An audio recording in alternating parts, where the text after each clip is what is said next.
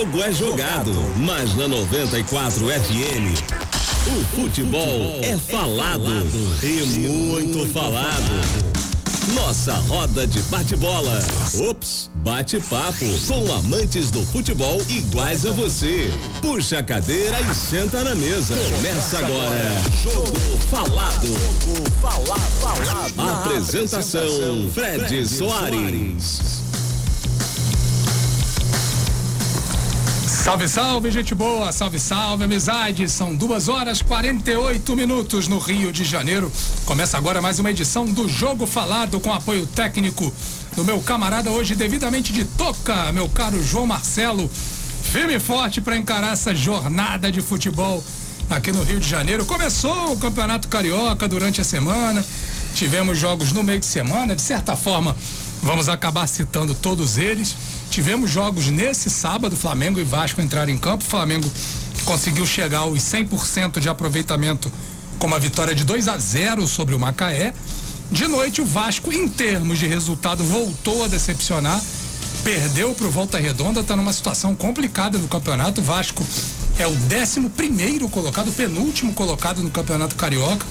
Evidentemente, isso não quer dizer nada num primeiro momento, né? Porque são os times B, C das equipes principais que estão a campo, então o Vasco tem plena capacidade de recuperação. Lembrando, né, que o regulamento do Campeonato Carioca desse ano é bem mais simples do que de anos anteriores, né? Você tem 12 clubes, você disputa 11 partidas, as quatro primeiras vão para semifinal e depois vão para final e está acabado o campeonato sem maiores mistérios, né? Eu tô aqui com a presença no estúdio do meu amigo Tigo Soares, do meu amigo também Marcelo Valente, mas eu queria antes mandar um abraço para outro companheiro, outro camarada que faz parte dessa bancada. E quando o mundo voltar à sua plena normalidade, ele também voltará ao convívio aqui. Eu falo do meu amigo, meu camarada Tony Vendramini, que hoje comemora mais um aniversário. Um abraço também para o Paulo Madureira e o Oscar Colombo, que estrearam há pouco um novo programa aqui na Rádio Roquete Pinto. Parabéns a eles. Sempre trazendo informações históricas sobre futebol. Colombo, que foi meu velho companheiro de Jornal dos Esportes ainda nos anos 90, rapaz. Lá vou eu entregar minha idade aqui, meu Deus do céu. Mas vamos lá, vamos começar a falar sobre Campeonato Carioca. Eu vou começar a falar sobre o Vasco da Gama. Como manda o bom manual do jornalismo, a gente começa falando do que aconteceu por último. E o que aconteceu por último foi o mau resultado do Vasco, lá em Volta Redonda, perdendo para Volta Redonda num jogo em que o Vasco teve até relativamente bem. No primeiro tempo teve chances de marcar, o goleiro Andrei do Volta Redonda apareceu muito bem e impediu que o Vasco abrisse o placar, senão o resultado poderia ter sido absolutamente outro. E no meio da semana, né, num jogo em que não se ouve tão bem, o Vasco perdeu para a Portuguesa da Ilha. Meu segundo time, sabiam? Pois é, eu sou oriundo da Ilha do Governador, frequentei muito a sede da, da Portuguesa, tenho muito carinho por esse clube e a Portuguesa venceu o Vasco em São Januário, um resultado raro na sua história mas conseguiu essa vitória, inclusive está em quarto lugar no Campeonato Carioca até agora, ou seja, na zona de classificação. Mas e aí, Valente? Esses dois desempenhos do Vasco a gente tem que considerar dois cenários, né? O cenário do resultado, que é péssimo, né? Seis pontos disputados e zero pontuados, zero aproveitados. E a questão da performance, onde o Vasco não foi tão mal em São Januário e foi bem ontem em Volta Redonda, pelo menos relativamente e poderia ter conseguido um resultado melhor. E aí, qual é o teu panorama para esse início de temporada do Vasco? Ainda sem o Marcelo Cabo, novo treinador, contratado no último sábado, ou melhor, no sábado retrasado, confirmado como novo técnico do Vasco. Ele que vai ter esse trabalho aí de fazer a reestruturação, inclusive já mexendo no elenco principal, né? Pikachu já recebeu o bilhete azul, o Henrique já recebeu o bilhete azul. Surpreendentemente, o Marcelo, o zagueiro, é, Marcelo já se manifesta aqui, é, também recebeu o bilhete azul. Tem vaga na Série A esse moleque, hein, Marcelo? Boa tarde. Boa tarde, Fred, Tigu, boa tarde a todos os ouvintes. Pois é, é, é, os resultados foram ruins, né? É, o primeiro tempo também contra a Portuguesa foi ruim, mas depois que o Siston fez as modificações, botou os garotos que estão habituados a jogar juntos no sub-20, o time começou a melhorar já no segundo tempo. Não conseguiu o resultado e o jogo de ontem o Vasco foi bem. Eu até comentei com você aqui antes do programa, né? A gente estava debatendo sobre o jogo e eu falei que eu já vi várias vezes o Vasco jogar com o time principal com volta redonda lá, jogar muito pior, se apresentar muito pior do que os garotos se apresentaram ontem e não conseguindo resultado também. Então eu acho que assim, eu sei que a torcida do Vasco está muito machucada, né? O time que caiu para a segunda divisão, é uma série de problemas. E vai começar a surgir a piada, né? Cuidado para não cair na segunda Sim. do Rio também e tal. Sim, é, eu lembro que isso aconteceu em 2011. O Vasco quase caiu, tá, tá, tá pelo menos lá na zona do rebaixamento do Carioca em 2011, mesmo com um time muito qualificado, até que entrou o Ricardo Gomes, aí o time deslanchou e conquistou a Copa do Brasil e foi vice-campeão brasileiro. brasileiro então, mas isso provavelmente não vai acontecer, né? É um, é um, é um elenco bem mais limitado.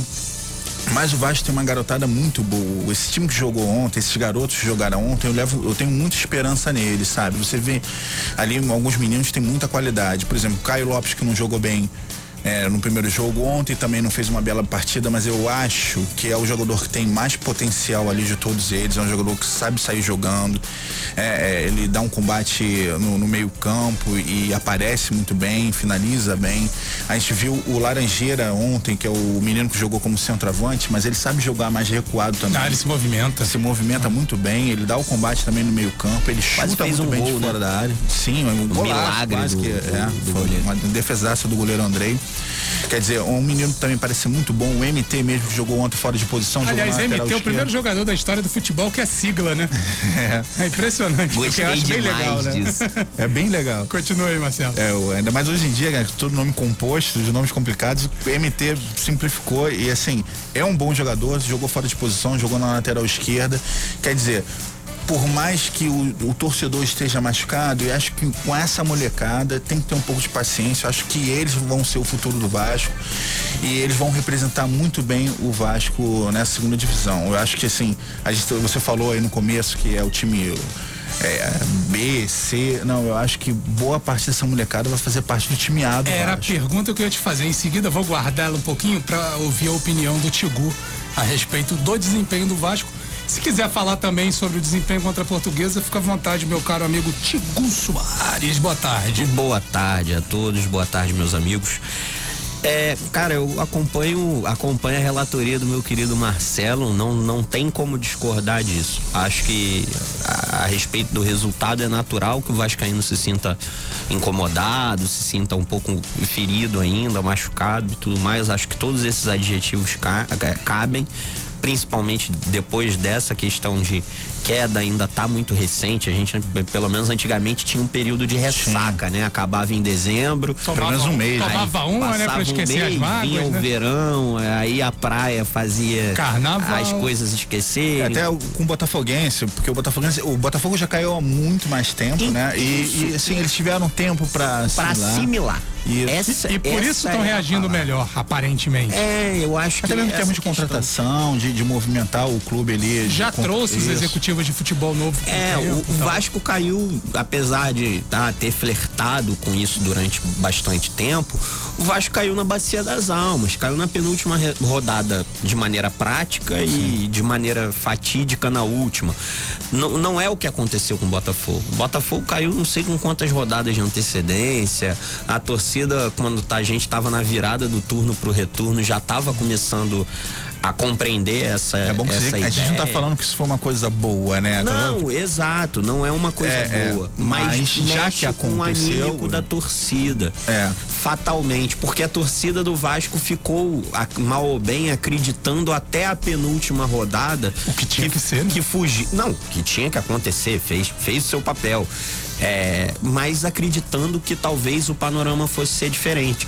Tivesse permanecido o Vasco na primeira divisão, essas duas derrotas agora estariam certamente na conta do é o grupo C, é o grupo B, é, é um time de garotos e tudo mais, mas eu acho que a parte importante dessa história foi o que foi muito bem dito pelo Marcelo. No que diz respeito à exibição de futebol, à compreensão do jogo, ao comportamento tático que se apresentou, a equipe do Vasco evoluiu, evoluiu muito. E não evoluiu do primeiro jogo para esse jogo.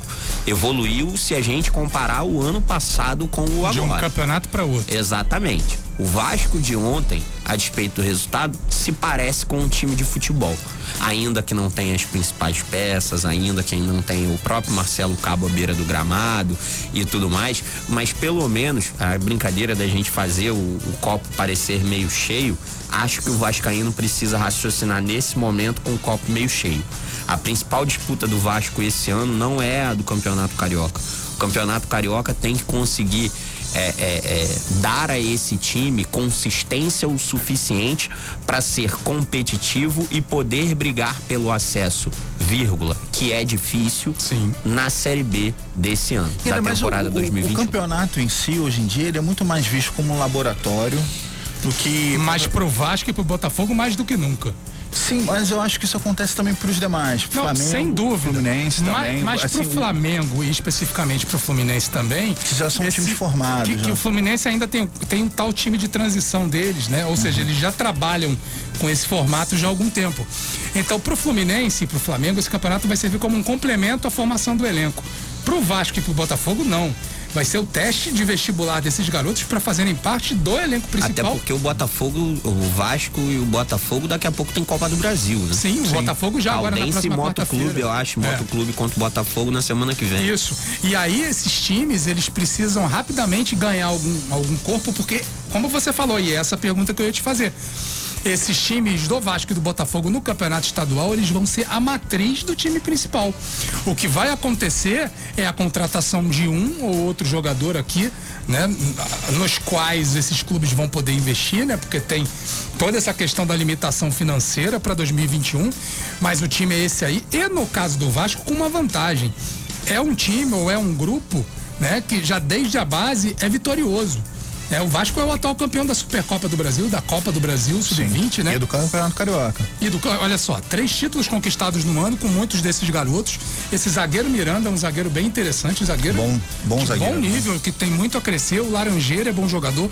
Enfim, é um time que tem, tem o DNA de campeão, mas vai viver o seu, entre aspas, pior momento, que é o momento da transição. Aquela hora que os meninos têm que se mostrar homens. Né? E é exatamente nisso que o nosso, nosso Marcelo Cabo deve estar de olho. Bom, então, pelo visto, você concorda, né? Esse time é a base do time da Série B. Concordo. É, é esse time mesmo, lógico. Vai, vai haver uma mescla, né? Alguns jogadores que vão entrar, pra- até para encorpar mais e dar mais experiência ao time. Por exemplo, eu vejo o Germancano ali jogando ali. Se ele estivesse jogando ontem, acho que talvez o Vasco teria sucesso com o resultado. Né? Então, assim, eu acho que o Marcelo Cabo já deveria já estar comandando a equipe, já, mesmo esses garotos, tudo bem, tendo uma assistência ali do Siston para conhecer melhor e depois ir com calma encaixando alguns jogadores, no qual ele vai trazer, no qual até pertencem já ao Vasco, né? É, vai definir com quem vai ficar e quem vai sair. Então, é. É, Aí eu quero falar do Marcelo Cabo, contratação dele, né? É uma. É, vamos, então, então vamos entrar É, nessa é, pauta já- aí, que é queria Marcelo entrar. Cabo. né, A gente vinha discutindo qual seria o melhor perfil de treinador para o Vasco e aparentemente Vasco e Botafogo, né? Não coincidentemente os dois clubes do Rio de Janeiro que caíram para a Série B apostaram é, no, no chamado treinador de resultado, né? Naqueles em cujo currículo estão Resultado acessos no campeonato específico, na Série B. Exatamente, na Série B. Né? Pegaram dois treinadores com histórico de formação de bons grupos na Série B e acesso à Série A, no caso do Marcelo Cabo, até Série C para Série B. Né? Ou seja, ali nas, na- na- nas divisões inferiores do futebol brasileiro, esses dois treinadores têm um bom histórico. E aí, quando eu soube do Marcelo Cabo, primeira pessoa para quem eu mandei uma mensagem foi pro meu amigo Marcelo Valente. E aí, Marcelo Cabo, eu falei, pô, boa contratação, um cara que conhece o, o cenário da guerra, né? Nossa, o Marcelo Cabo me o Marcelo Valente me soltou os bichos já. Agora solta no microfone. Então, é, soltar no microfone é um pouco complicado, né? Porque, na verdade, assim, você tem que apoiar o técnico, mas agora não é o técnico do meu gosto. Eu preferia alguns outros nomes que estavam sendo especulados. Né? Por exemplo, Dorival Júnior, eu acho que seria melhor. É, o próprio Fernando Diniz era o nome que mais me, agra me, me agrada, me agrada, tava me agradando no, no momento, né? Eu sei que é complicado o Fernando Diniz na Série B, é, o Fernando Diniz tem problema com o resultado, né? Não com tanto com o desempenho. É, na Série B, mais do que nunca, é o que vai ser importante. Exatamente. É, é um campeonato diferenciado, sim, é, um, é, é muito mais aguerrido os jogos, né? Quer dizer, às vezes vai muito mais na vontade do que na técnica, e aí não é, seria tão compatível com o Fernando Diniz. Mas assim, ver um, um pouco de qualidade, eu acho que essa meninada tem muita qualidade, eu acho que ele acrescentaria muito é, é, o Fernando Diniz nesse time. Mas não foi, é o Marcelo Cabo, a gente tem que torcer por ele. Né? Eu, para ser sincero, não conheço muito, né? Eu comecei a pesquisar os trabalhos dele, vi é, os acessos dele. É, ele fez a oitava melhor campanha do brasileiro na desse último brasileiro, né? Ele entrou, ele substituiu o, o Wagner Mancini, que foi pro Corinthians, né? E no recorte do, dos jogos que ele pegou, ele fez a oitava campanha. Olha Quer dizer, não foi mal. Lembrando que antes do Mancini, tinha sido ele o treinador Sim. que montou o time do Atlético Goianiense que conseguiu um acesso há dois ou três anos também. Sim. Ou seja, ele tem uma história dentro do clube. Então, quer dizer, é, tem que dar tempo para ele, né? Eu não vou sair criticando o cara, né? Que, como eu falei, não é, não, meu gosto pessoal não seria ele mas vamos dar tempo para ele trabalhar, né? E espero muito que ele faça um ótimo trabalho. Eu vi um dado só que me preocupou, que apesar dele ter feito a oitava melhor campanha, o time era o 18 oitavo em termos de, de posse de bola. Quer dizer, é, é ele é muito reativo. É, ele se e adaptou às características sim, do clube. E né? assim, o Vasco na Série B, a gente espera que o Vasco seja o protagonista. Então pode ser que ele tenha certa dificuldade, principalmente jogos em casa. Então. Então, é. Lá, eu acho que o Tigu eu percebo um deslocamento da realidade que o Tigu sempre fala, em relação de batom. Talvez é, ele, ele queira falar isso pra mim. Eu tô querendo mas... falar como amigo. é. Pra você balizar as expectativas. Eu, eu não tô falando, e, e muito menos é, é, é, torcendo por, por algo ruim, por algo como aconteceu ao Cruzeiro. Mas eu acho que o Vasco vai no caminho certo a partir do momento que ele contrata. A, vamos ser bem sinceros. A Série B, ela funciona como um grande lamaçal do futebol. Aonde vale mais a vontade do que a técnica, aonde vale mais a disposição do é, que a, a, capacidade tática. É, o que eu acabei de falar, então. Exatamente. Ao... Nessa hora, o Vasco para mim dá um salto muito bom quando ele compreende o tamanho desse problema e o cenário que se desenha e ele escolhe, como bem disse o Fred, alguém que está adaptado àquele tipo de ambiente. Então acho que esse é o primeiro ponto. O segundo ponto é, por favor, cara, não caia no conto do, do tricolor que queria ver o Fluminense voando com futebol vistoso no ano de 2020, por exemplo. Tá dado recado, Os caras jogaram feio e foram bem pra caramba. E em alguns momentos foi até gostoso no, de assistir. No fim, né? No, no fim da temporada. Exatamente. Exatamente. Então, assim, a realidade do Vasco é tentar a todo e qualquer custo voltar para a Série A, porque esse ano tende a ser muito difícil.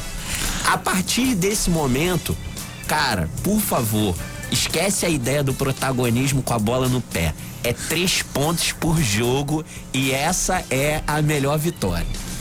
Pois é, pois é, tem que ser um Vasco mais pragmático e é isso aí. Série B é pragmatismo acima de tudo. Qual é o grande time da história do futebol brasileiro que você viu ganhar a Série B? Né? A gente vai lembrar de um ou outro que jogou um futebol melhor, mais aprimorado e tal, mas um time clássico na Série B não tem. Conclui, Marcelo. É, só para falar do Marcelo Cabo ainda, é, a, ele optou por não continuar com o Marcelo Alves.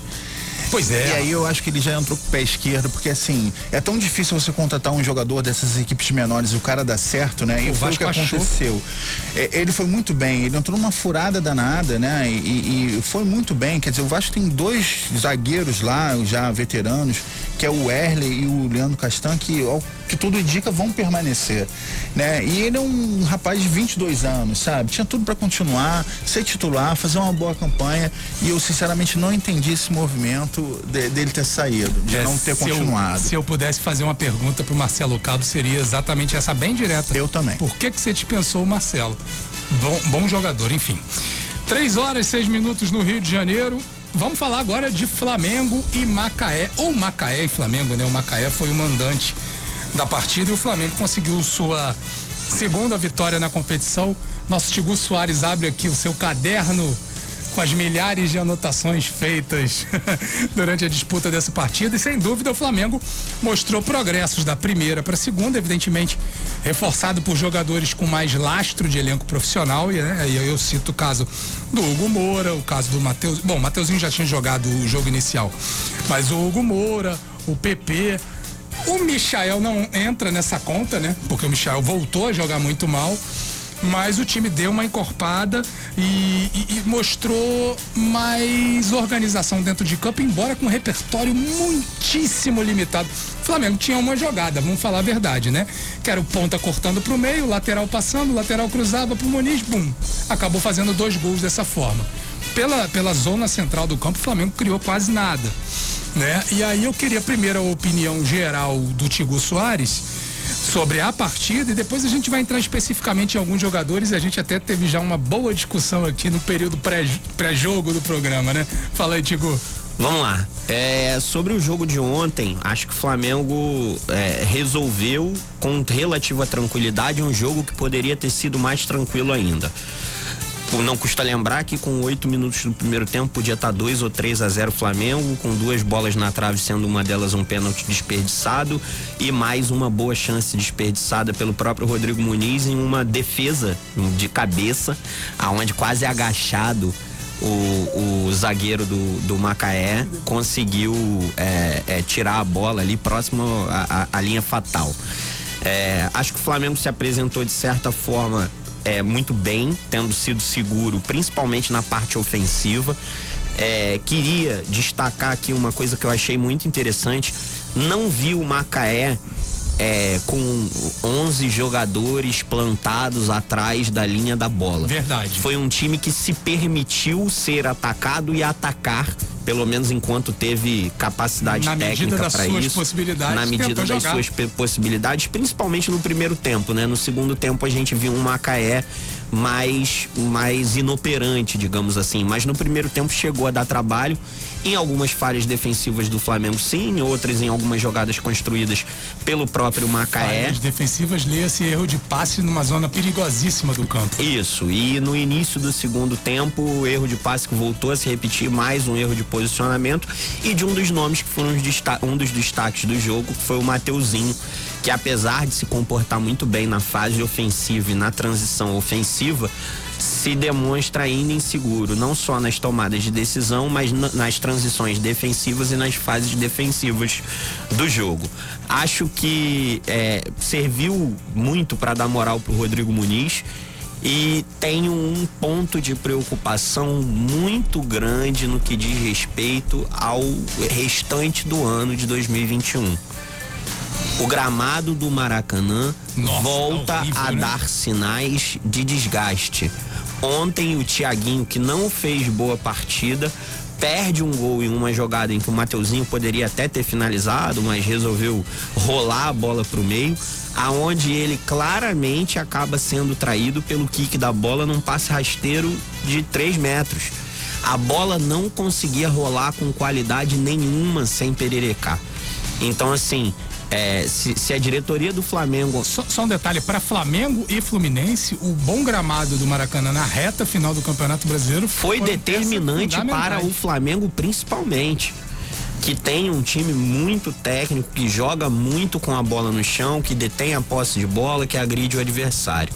Mais uma vez o ano começa, novamente o contrato com a Greenleaf foi renovado. Não consigo compreender qual é a ideia da diretoria do Flamengo ao continuar com um fornecedor dessa qualidade.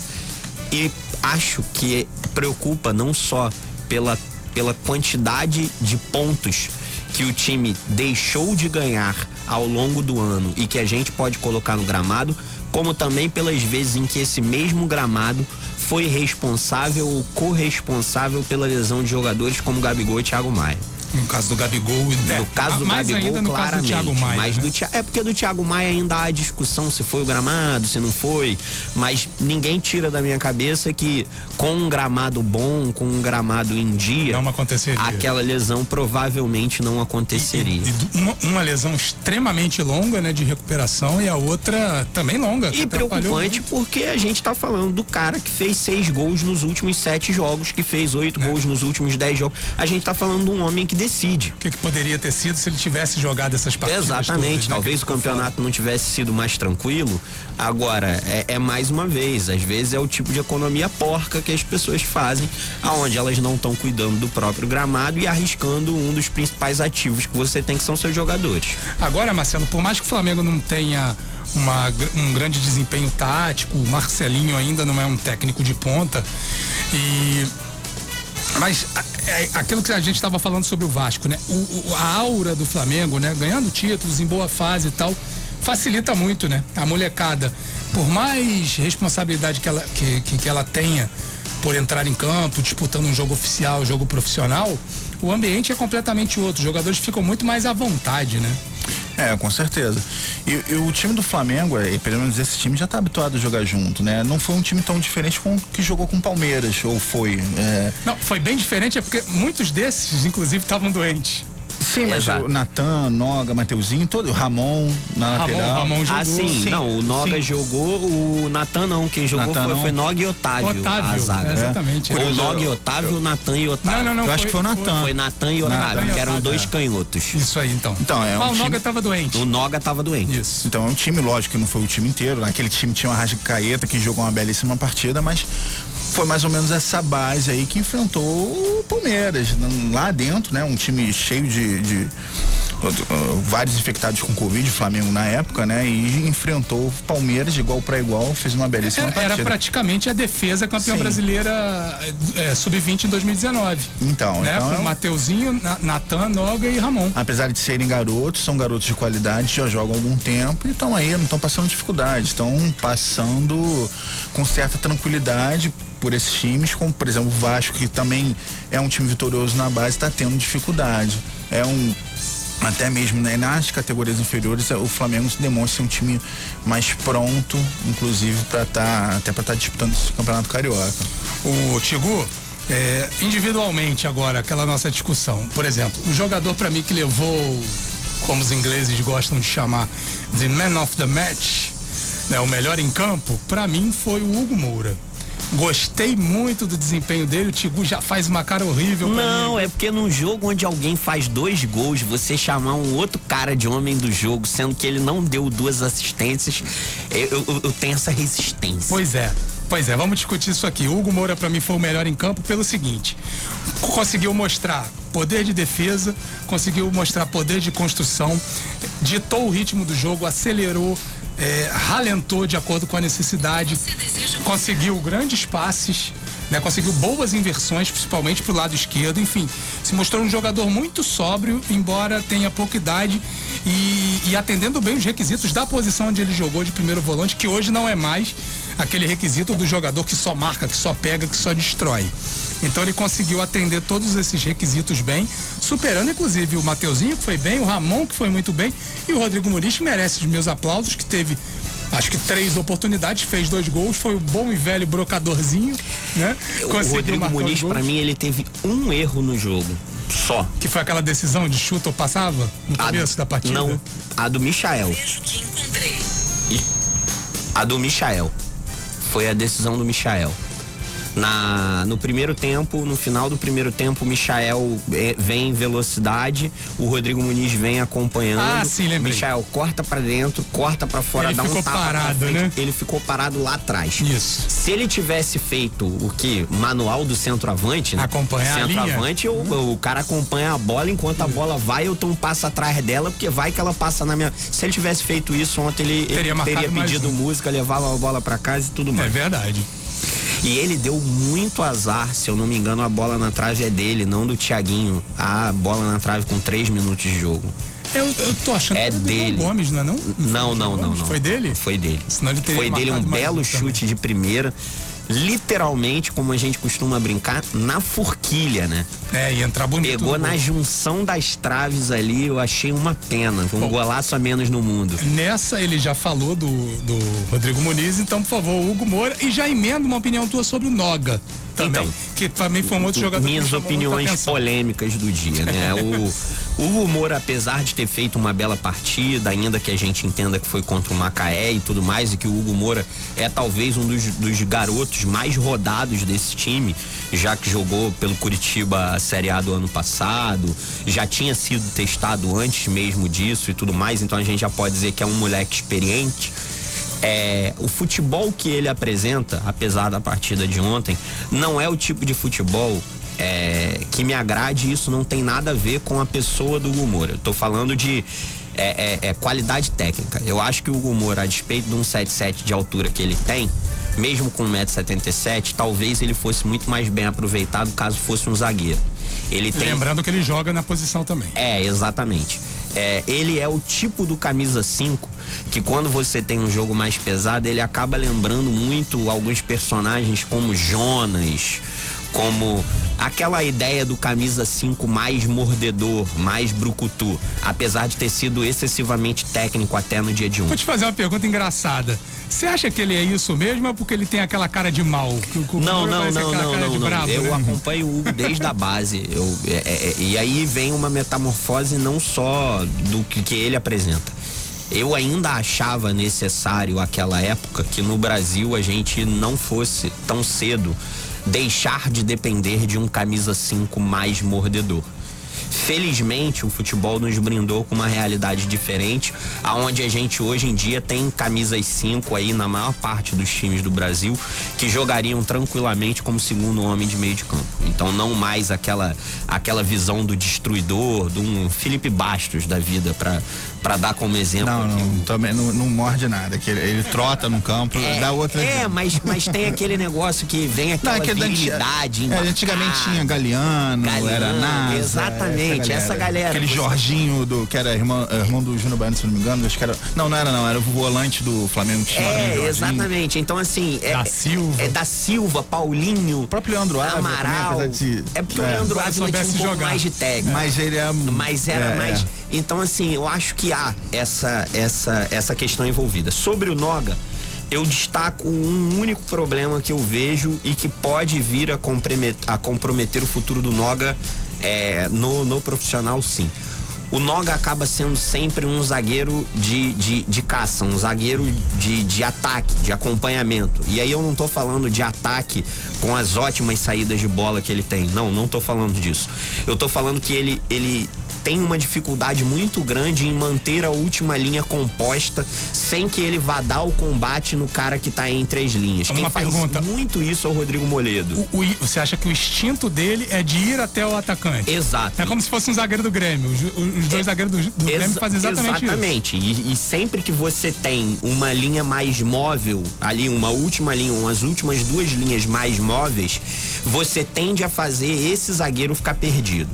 Por exemplo, no Internacional de 2019, aquele que foi eliminado pro Flamengo na Libertadores, na, na Libertadores você tinha o Rodrigo Moledo que por esquema e por instinto saía a caça do jogador de ataque. Foi o que abriu espaço para os dois gols. Foi o que abriu espaço para os dois gols. É, e aí você tem esse problema que no caso do Noga me preocupa porque não parece ser circunstancial. Parece que ele aprendeu isso na base. E aí, meu amigo, fazer ele desaprender o que ele aprendeu nos últimos 10 anos de futebol vai ser um parto normal de um ouriço. É, não vai ter como fazer isso de uma maneira simples. E, e, aí a gente vai ter que testar, vai ter que ver se ele vai ter esse tipo de chance e tudo mais. O Flamengo vai ter que fechar essa relação de quais zagueiros vão fazer parte do profissional para saber se empresta o Noga, porque talvez possa ser interessante também o empréstimo do Noga ou se ele vai ficar no grupo profissional principal e vai ter chances ao longo do ano. Esse aspecto no Noga me preocupa muito. Mas é um garoto muito técnico, é mais um que eu acompanho há muito tempo e gosto demais. Queria destacar também a classe, a qualidade do companheiro de zaga dele não surpreende. Mais uma vez, o Natan jogando de cabeça erguida, é, fazendo o simples, conseguindo não errar em determinadas. Mais um zagueiro que demonstra evolução. E aí aquele negócio. Os dois laterais, a despeito do Mateuzinho, ainda tem que mostrar maturidade no processo de tomada de decisão. E nas fases defensivas do jogo, o Ramon já me parece, inclusive, muito mais pronto do que ele. Eu ia te perguntar poder exatamente tomar isso. essa vaga do René e ser reserva imediato. O, o Campeonato Carioca já oferece ao René a possibilidade de um belo cartão de visitas para ser o segundo lateral esquerdo, né? O Ramon. O do Ramon. Eu falei o quê? René. Oh, perdão. E o René, era o que eu queria emendar andar uhum. e o René ser colocado em disponibilidade aí no mercado para o Flamengo fazer A tendência é essa. Ou um dinheiro, ou conseguir um empréstimo que seja interessante para os dois lados. E na zaga também, porque você continua com o Gustavo Henrique e Léo Pereira. Será que não estava na hora do Flamengo se desfazer de algum Você não tem a dúvida de que pra... quer, eh, de se desfazer do Léo Pereira. O problema é o mercado, né? É, o caso do Gustavo Henrique, eu acho difícil o Flamengo se desfazer pela última impressão. A última impressão foi a que ficou e não foi ruim. Apesar de se você me e perguntar. E deu mostras de evolução. Exato, mas se você me perguntar se eu ainda, se eu confio, eu não confio. tá? Não boto para cuidar de um casal de tartaruga. É porque eu acho que uma engravida e a outra foge. Com aquela velocidade, aquele arranque de balsa que ele tem, aquele aquela disposição toda, mas ainda assim foi seguro quando precisou. O Léo Pereira para mim é um caso clássico e falo isso desde que chegou até nos momentos onde ele pareceu ir bem. Me parece um caso clássico do jogador em que a camisa pesou. A camisa vestiu e pesou. E uma das coisas que deixam isso claro foi que ele já do meio para a reta final em alguns jogos pediu para não ser é, é, é, titular e eu acho isso no limite do inadmissível. É. é e acho mais ainda. Para você pra ver um, jogador, jogador cujo psicológico é bem Para um jogador né? que claro. pediu isso, o mínimo que eu esperava é que ele fizesse a mesma coisa que fez Michael. o Michael e que pedisse para jogar com os garotos. Não, preferiu ter suas férias para operar a orelha. É verdade. Teve... Bom, quem sabe. Pelo agora... menos ele parecia a taça da Champions antes. Agora nem isso Mas ele agora com mais. os flaps devidamente colocados no lugar, talvez ele melhore, vamos ver. De repente corra um pouco mais, né? Tem um pouco mais de velocidade. É, melhor a aerodinâmica do sujeito, né? Lembrando a todos que na semana que vem é temos o primeiro clássico do futebol carioca. Domingo que vem, não é isso? É domingo? É domingo. Acho que é. Eu rapaz. falei o quê, gente? Não, é isso, é na ah, semana sim, que sim, vem. É. Domingo é semana eu, que vem. Eu desconfio até que esse clássico possa ter antecipado, porque temos hoje a final da Copa do Brasil, né? Grêmio e Palmeiras. Se o Palmeiras se classificar. Logo mais. O Fluminense vai para fase de grupos, então nada muda no calendário do Flu. Agora, se o, se o Grêmio for o campeão, o, o Fluminense já vai entrar em campo durante a semana para enfrentar o, o Ayacucho, né? E isso pode mexer de alguma forma na tabela até porque tem um jogo de volta na semana que vem, que vai ser no Chile, ou seja, que vai demandar uma viagem aparentemente longa.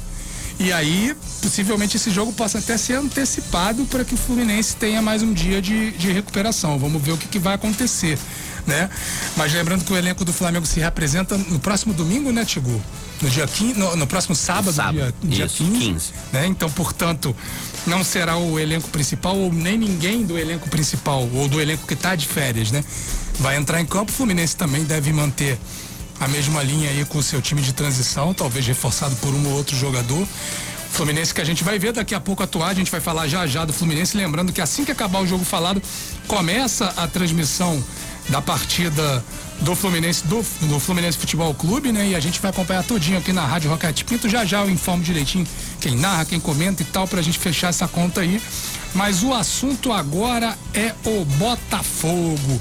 Botafogo que não perdeu no, na primeira rodada do Carioca, né? Empatou com Boa Vista, 0 a 0 né? Um desempenho ainda bem aquém do que a torcida espera na disputa da Série B.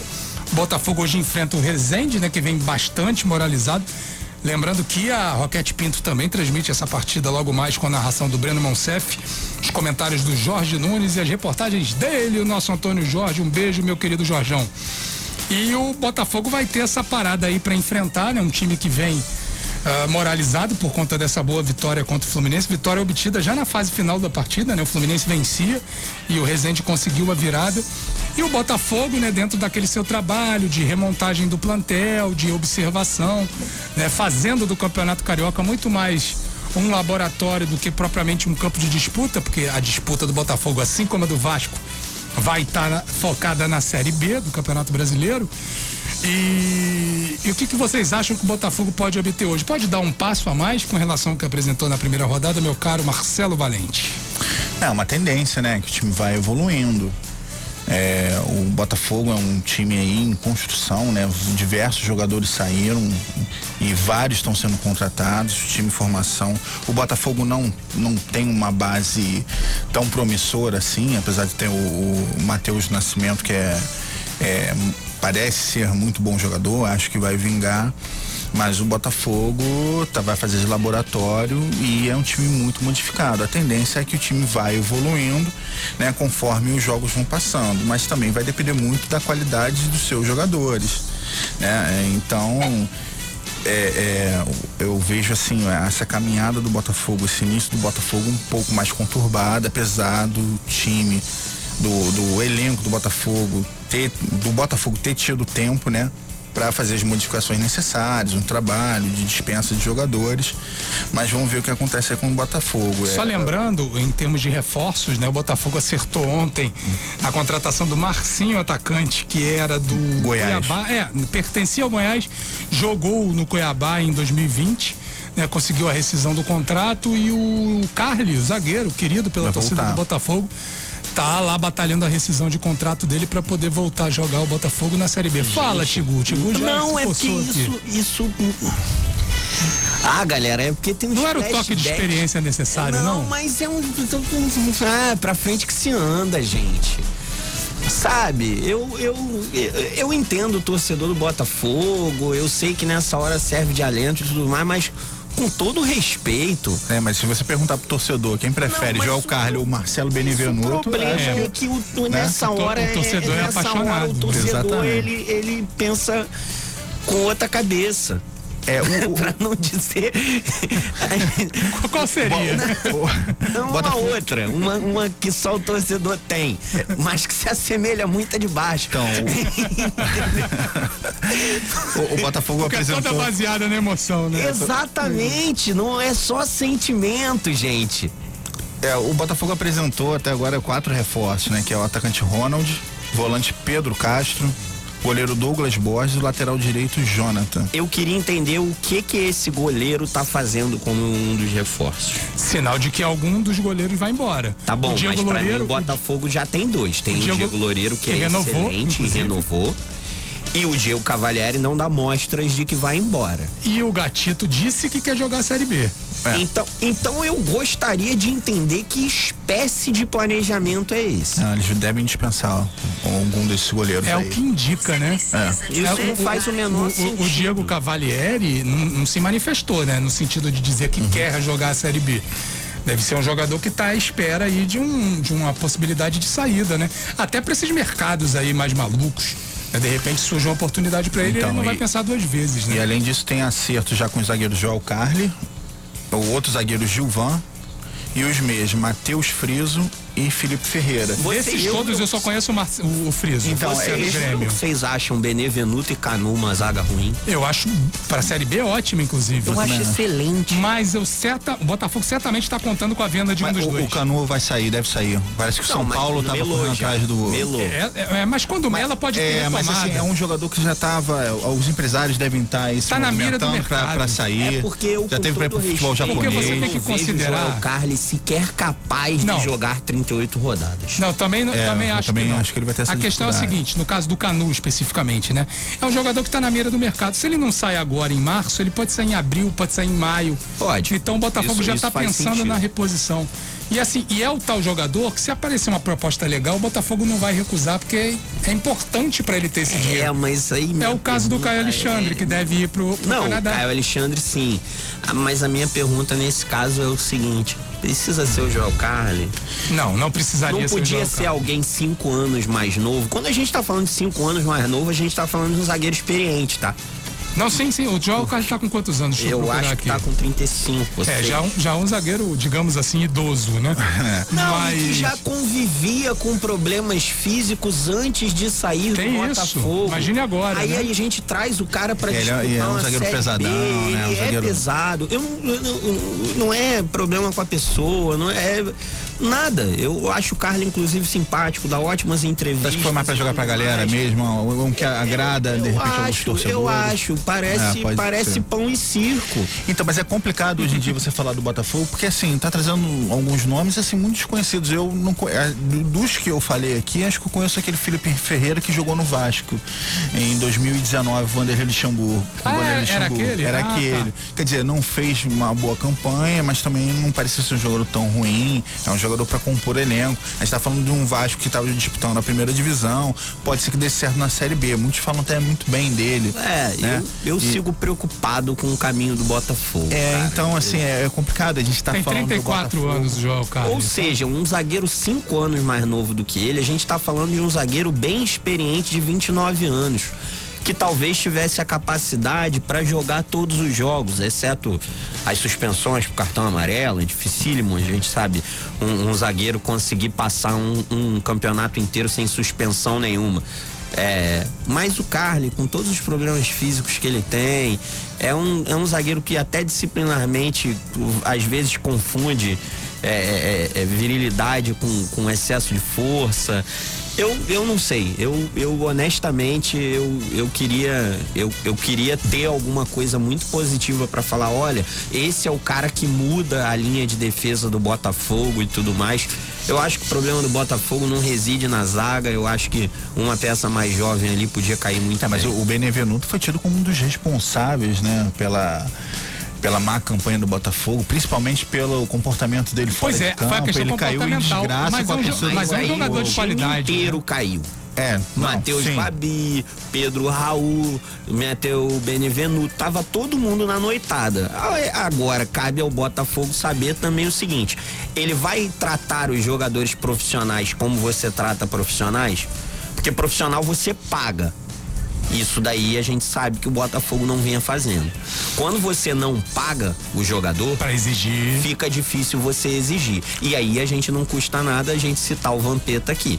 Sim. Eles fingem que me pagam, e eu finjo, eu que, finjo que jogo bola. Frase clássica do futebol brasileiro dos anos 90, dos anos 2000. Olha, a escalação do Botafogo provável será Douglas Borges, Jonathan na lateral direita, Benevenuto, Canu e Hugo, menino da, da base que chega agora para ser o lateral esquerdo com a saída do Vitor Luiz, né? Luiz Otávio, Pedro Castro e Bruno Nazário no meio-campo, Varley pela direita, Ronald, né, um dos reforços que veio do Botafogo de Ribeirão Preto e o Matheus Babi como centroavante vai ser essa escalação do Botafogo para logo mais. Lembrando, essa partida começa às 20 horas e 15 minutos no Newton Santos e vai ter a transmissão aqui na 94. Opa, perdão. Vai ter a transmissão aqui na Rádio Roquete Pinto do nosso Breno Monsef com comentários do Jorge Ramos e as reportagens do Antônio Jorge. Um pouquinho mais cedo, daqui a pouco, assim que acabar o jogo falado, começa a transmissão de Fluminense, Porto, Fluminense Portuguesa com a narração do Batista Júnior, os comentários do Rodolfo Mota, querido amigo Rodolfo Mota, já veio aqui, me deu um tchauzinho, daqui a pouco vou lá dar um abraço nele, e as reportagens da Amanda Viana, né? Um Fluminense que para mim, gente, desses clubes todos grandes do futebol do Rio de Janeiro e que naturalmente iriam usar muito da sua base no começo da trajetória, Botafogo nem tanto, né? O Botafogo está até usando a base que utilizou agora na, na Série A do Campeonato Brasileiro. Mas exatamente por ter um time de transição, ou seja, aquele chamado time sub-23, eu tive a impressão de que era o que ia responder melhor, né? No primeiro jogo não me deixou uma impressão tão boa assim, embora o Fluminense tenha sido extremamente prejudicado contra o Resende.